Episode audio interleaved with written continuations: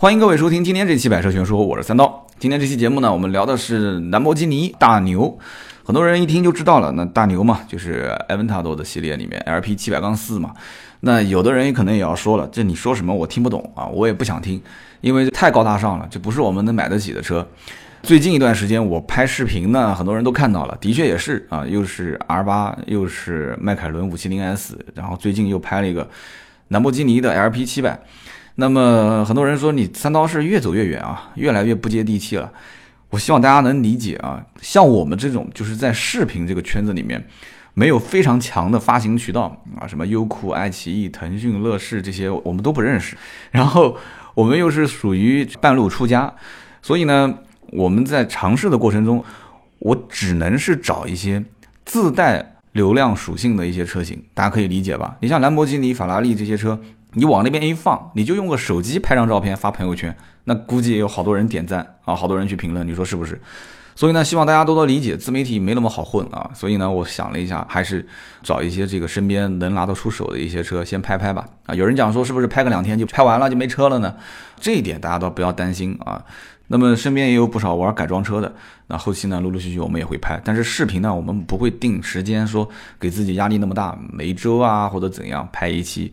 那我可能会是有车我会拍，那可能没车就缓一段时间，所以大家多多关注啊，在各大频道里面去搜“百车全说”，不管是任何视频平台，你都能搜到。搜到之后呢，你关注一下 A 站、B 站啊、优酷啊、乐视、爱奇艺啊、腾讯啊这些。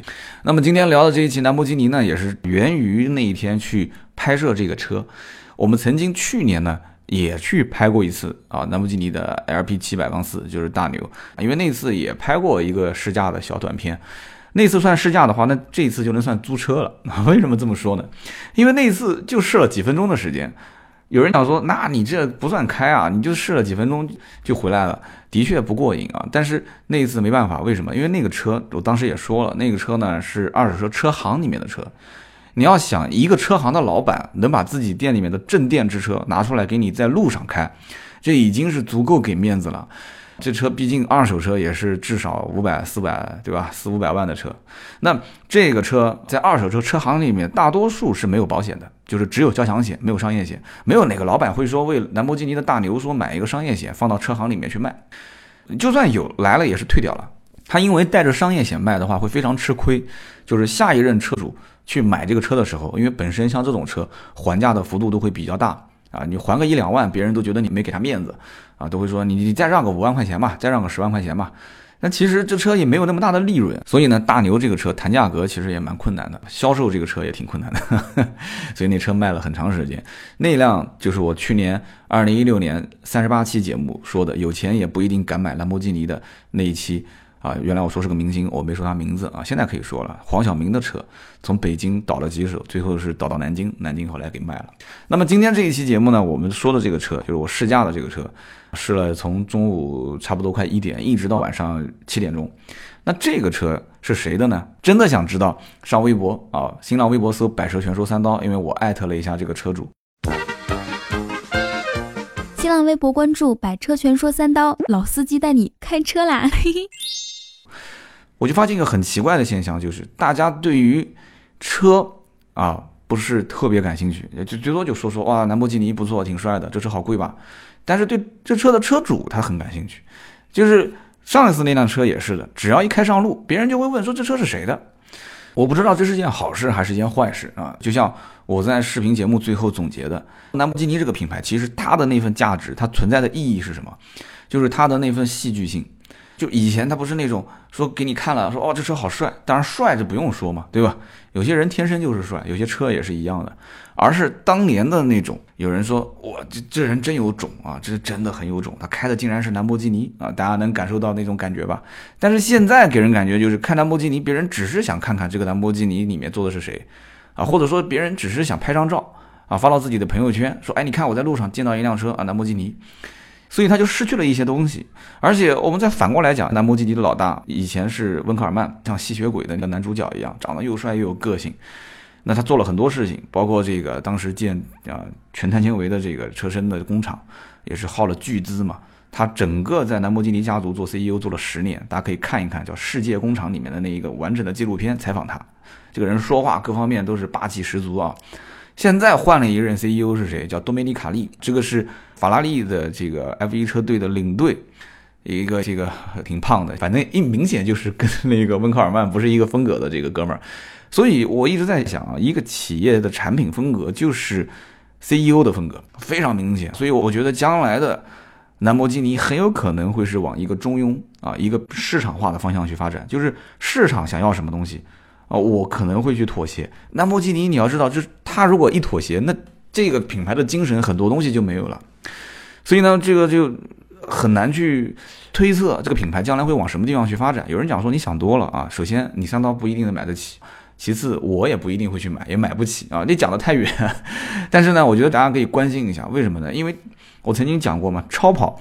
就是这个世界上的车，如果要是说在设计方面、在动力方面、在性能方面，它是有边界的话，那超跑就是它的边界啊，就是车子发展的一个边界。本身你想，意大利人就有天马行空的很多设计的一些想法啊，在车子上面作为一个工业的产品，我们能从它上面去看到很多的一些天马行空的想法，最终慢慢慢慢还会落地，落到啊，落到我们民用车上。我觉得这些东西我们可以前瞻性的去看一看，对吧？很多的东西，你看我最早。坐到这个兰博基尼的车舱里面，我去看它的仪表台上的东西，我真的不敢摸，我就怕随便按到哪个按键之后啊，这车子就把我弹射出去了，就感觉就像那个飞机座舱、战斗机座舱一样的，是吧？这种上下拨的那种拨杆式的那种按键。没有过多少年，我现在自己车上也是了。大家知道我开的奔驰小的那个新 C 嘛，对吧？小的那个新 C 上面那个所有中间那一排的按键，不是也是拨杆式的吗？你想啊，对吧？早几年前我看到那个按键，我非常惊讶，我说哇，这这还能这么设计，太帅了。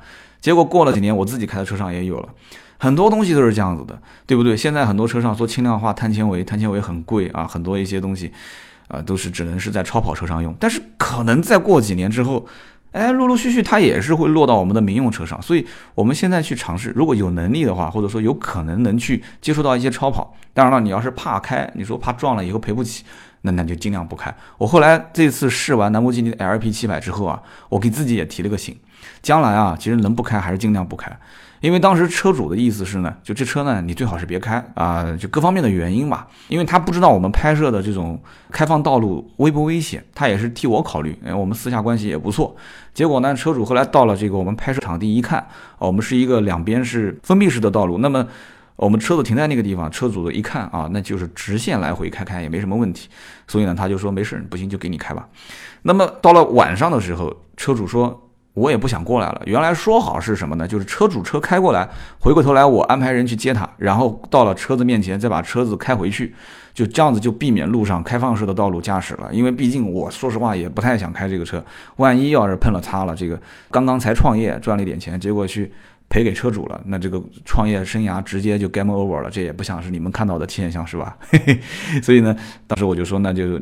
来接你吧。结果到了晚上，车主呢也是因为这件事情耽误了一些行程啊。我当时说好了四点半，最迟五点给他，结果拍到了六点半，将近七点。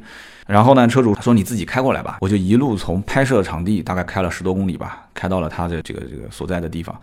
我这一路上真的是回头率超高啊，甚至这个开奥迪、宝马、奔驰的都停在路中间啊，咔嚓咔嚓拍照片。当然了，他拍的是车，肯定不是我，对吧？但是为什么会吸引那么多人的目光？这一点我觉得是要跟大家说的。这个车其实，在路上开啊，它有就是那种很温顺的排气模式，它也有非常狂暴的排气模式。那么你要想让旁边的车都看你，其实很简单，对吧？你直接切到那个 Costa，就是赛道模式。赛道模式它的那个排气的阀门啊，就全部打开了。打开之后，你别急啊，你要用自动挡的模式去开，还是不够狂暴。用手动模式，手动模式用拨片换挡。这个时候，你每一次换挡的时候，都把转速踩到七千转到八千转，然后再。当的一下去打一个换挡，所以呢，一般都是在路上啊，我们是用手动模式切，用 Corsa 的模式，就是赛道模式，在路上开还是比较过瘾的。但是有一点啊，就是如果你真的是觉得说哇好爽啊，我觉得人就是这样，得意容易忘形。我开这种车子呢，一般正常情况下给自己会反复提醒一句话，就是这是一辆七百匹马力的车啊，兄弟们，七百匹，自己算算自己家的车是几匹啊？那么这个车不单是七百匹马力，它还轻，因为它这个车整车全部都是用的，不管是锻造式的轮毂啊，还是碳纤维车身啊，它不但轻，这车还矮，对吧？我之前节目里面曾经就是视频里面我曾经说过，这车的车身高度只有一米一三，一米一三是什么概念啊？布加迪威航一米二一，法拉利的四八八是一米二。这个车只有一米一三，那换句话讲，我当时视频里面开玩笑，就是这个车，你们家孩子站在旁边，如果没他高，那进公园肯定是不要票了 啊！所以我在想，这车又矮，然后呢，它这个又轻，马力又大，我且不说路面上万一要是有一个什么小石子、小砖头之类的刮到碰到了，这个哥们儿我是肯定赔不起啊！这一脚油门踩下去。就是你觉得很爽是吧？就是等红绿灯的时候，你排在第一个，一脚油门呜呜就拐了，别人这个非常吸引目光，但是非常容易失控啊！往往你看很多超跑的事故就是这样，七百匹马力，它并不是让你在直线加速的时候瞬间提升上来的，这一点大家一定要想清楚啊！而且就算让你瞬间爆发，你现在是自动挡的模式呢，还是手动挡的模式？而且你对于方向盘的那种回馈力度，你根本就没有预知性。我相信绝大多数人不可能天天把这个车当成桑塔纳代步来开，很多人也是像我一样，可能偶尔也就拿过来开一下，感受一下，仅此而已。所以我劝大家啊，不要上来就一脚油门闷到底，说要感受一下兰博基尼的提速啊，是不是能踩到百公里二点九，体验一下这种感觉？我建议大家就别这么玩了啊，别这么玩了。所以我在路上，就算是我正常驾驶的情况下切库萨模式，然后切这种手动换挡拨片，那已经足够让你嗨到天了啊，嗨到翻了。兰博基尼这个车子，我在整个视频里面讲了很多的一些东西，就包括车身上的一些比较先进的科技。我记得那一次的一五年啊一六年的三十八期节目，我曾经也说过啊，包括碳纤维车体啊，包括它的这种智能的推杆悬挂。但是这些东西，我觉得今天节目里面不要再说，为什么？因为我一直在想，怎么把兰博基尼的这个牌子聊得接地气。这个就比较难了，因为你从头到尾一直在说车上的那些高大上的一些科技配备，我觉得就很难把它聊得接地气。而是我觉得能不能大家换个角度去看，换个什么角度去看呢？我想了一下啊，我就在想一个问题，就是为什么会有那么多的 LP 七百的二手车？有人讲说多吗？有多少啊？我身边其实找我买 LP 七百的二手车的人就已经不少了，就是最起码从咨询买超跑的这些人数量当中去看。咨询说，哎，桑涛有没有可能帮我去找一辆这个 LP 七百，就年份近一点的？本身这个车就是二零一一年才上市的，我就在想，二零一一年上市，当然了，对于一款车，就是按照正常的车子的使用寿命，三年一换代啊，二零一一年，那就一四年前后，应该会有一批车主就开始换这个车了。但是我发现远远没有那么慢，很多的车主是买回来很快，哎，可能就是一年甚至半年。就把它卖掉了，而且像这种 LP 七百杠四，很多二手车就几百公里，真的是这样的，可能就一两千公里，多了也就两三千公里。包括这次我试的这个，也就七千多公里。它马上要如果卖的话，它也就是七千多公里就卖掉了，这算开的比较多的了啊。所以我就当时在想这个问题，我跟身边的一些朋友我也去聊了一下，就是有一些是超跑车主，当然了，也包括这个大牛的车主。其实这个里面存在一个什么样的概念？我曾经在节目里面也曾经提过，就是玩具的概念。就像有段时间讲到陈思诚跟佟丽娅两个人，对吧？陈思诚出轨，这个老婆问老公说：“我就搞不懂了，佟丽娅那么漂亮，她为什么陈思诚还要出轨呢？”然后老公就说：“这个问题不用我来回答，你问我家儿子啊，他就能回答你。”然后老公就把儿子喊到面前说：“儿子，我问你，我每次给你买新玩具，你为什么在广场上还要抢别的小孩的玩具呢？”这儿子就说了：“说因为那个我没玩过。” 啊，行了，我知道了，你们都懂了是吧？因为那个我没玩过，很简单的道理嘛。兰博基尼其实，在很多人的面前啊，在很多有能力买它的这些人的面前，一句话总结就是：这车我没玩过啊，这车我没玩过，大牛，对不对？百公里加速二点九，LP 七百，看上去又像隐形式战斗机。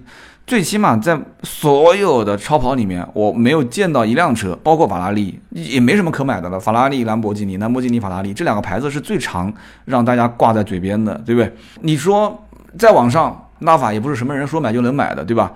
然后迈凯伦的 P1 买不起，说实话，你你说人外有人，天外有天啊，买兰博基尼 LP 七百大牛的人也不一定能买得起 P1 啊，P1 太贵，买不起。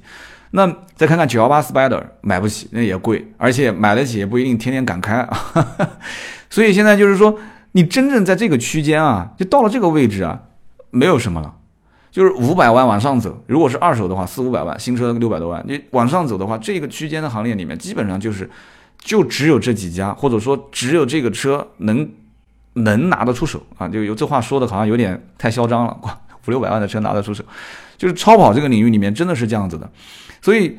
有的时候，它反而不是所有的品牌在一起能竞争的。你说这个这个区间是不是竞争白热化？法拉利有没有这个车能跟它去拼一下？然后兰博基尼，然后玛莎拉蒂，然后迈凯伦，真的是这样的。六七百万、七八百万这个级别里面，你在网上去看一下，个人有个人的爱好。那两百多万的超跑现在已经竞争真的是白热化了。